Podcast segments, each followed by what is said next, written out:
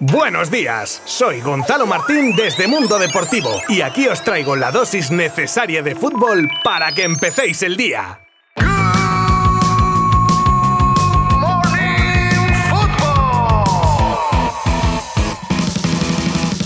Muy buenas, feliz 8 de marzo. Día de la Mujer. Si pensabais que el episodio de ayer estuvo bien, hay el de hoy, que viene cargadito de noticiones. Como siempre, haremos un breve repaso de los partidos destacados del día anterior y la actualidad nos deja la alarma en el PSG con Mbappé, el acuerdo entre Barça y Christensen, que Coutinho se quedará en el Aston Villa, muchos temas del partido entre Real Madrid y PSG, la crisis del United y muchas cosas más que podrás descubrir si te quedas conmigo los próximos minutos. Así que, sin más dilación, ¡comenzamos!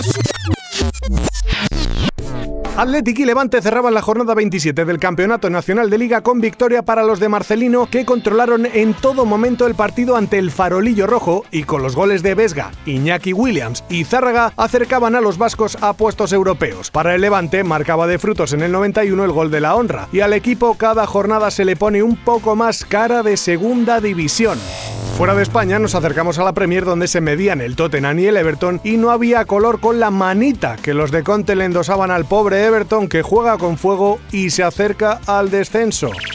Alarma en París tras el golpe en el pie que recibió Mbappé en el entrenamiento y que aunque la fractura ha sido descartada, hace peligrar su participación en el partido más importante de la temporada hasta ahora para el PSG. A la espera de nuevas pruebas, el delantero francés viaja con su equipo y verá si fuerza o no para enfrentarse al Real Madrid. Parece que el central, hoy jugador del Chelsea y que termina contrato en verano, ha dado el sí al Barça para su incorporación para la próxima temporada. El defensa danés de 25 años se ha comprometido por 5 temporadas y solo falta el reconocimiento médico y la firma para hacerse oficial. Un gran fichaje a coste cero que asegura central para mucho tiempo en Can Barça. Y de uno que llega a otro que no es que se vaya, es que ya no volvería. Philippe Coutinho se está saliendo en el Aston Villa y su actual entrenador Gerrard ya ha expresado su deseo de que se ejecute la cláusula que tienen los ingleses por él, que os recuerdo es de 40 millones de euros. Feliz el Villa, feliz Coutinho y feliz el Barça y sus arcas. Final feliz para todos. Una de las grandes preguntas de la semana sobrevuela al fútbol mundial. ¿Habrá reunión Florentino-Mbappé como ya hiciera en 2013 el presidente blanco con el que por aquel entonces era delantero del Dortmund Robert Lewandowski? Ya se sabe de las artes negociadoras de Floren, aunque con la que tuvieron con Alkelaifi y Leonardo el año pasado no sé yo si sería echar más leña al fuego, aunque cuántas veces hemos visto ya eso de negar la mayor y luego salir a la luz negociaciones. Yo me espero ya cualquier cosa. ¿Vuestra opinión? Os leo como siempre en nuestras redes sociales.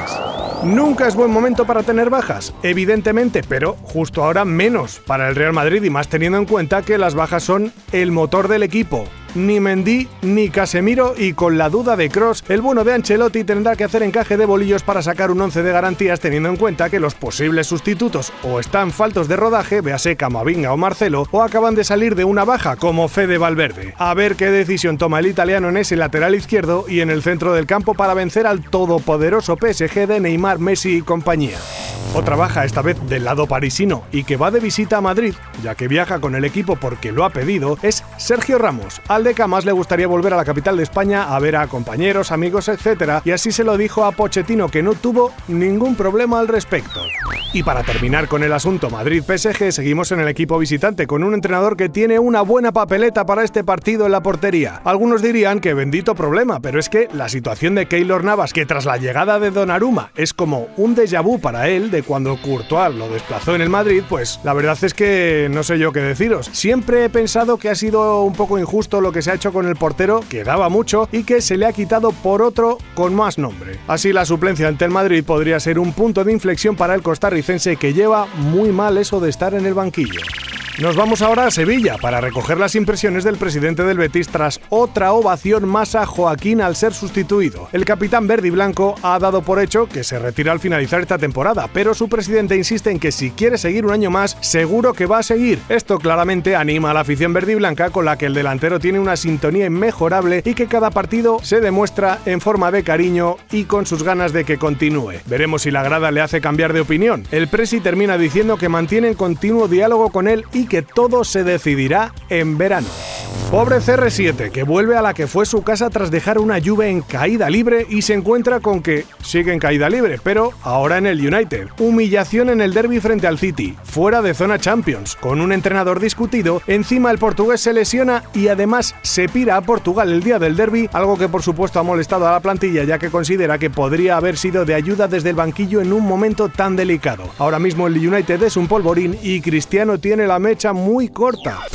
Y seguimos con la crisis del United para hacernos eco de la noticia que lanza de Telegraph asegurando que los Red Devils ya tendrían elegido sustituto para Rangnick de cara a la próxima temporada. Y no es otro que Eric Ten Hag, actual entrenador del Ajax de Ámsterdam, que gusta tanto como Pochettino y cuya única traba sería el tener que negociar con su actual club, ya que tiene contrato hasta 2023. Y terminamos el Good Morning Football de hoy con la historia que nos deja los compañeros de Mundo Deportivo en forma de reportaje sobre Edgar Ie, ex del Barça, una de las perlas del fútbol portugués y que llegó incluso a debutar con 17 añitos con el primer equipo en un partido de Copa del Rey. Ahora el defensa a sus 27 años se encuentra recuperándose en Portugal de una lesión de rodilla que ha provocado que el equipo donde jugaba, el Trabzonspor turco, le haya dejado tirado y haya rescindido su contrato por no querer tratarse en el país otomano. Historia más que interesante que podéis encontrar con más detalles en nuestra web y que yo personalmente os animo a buscar.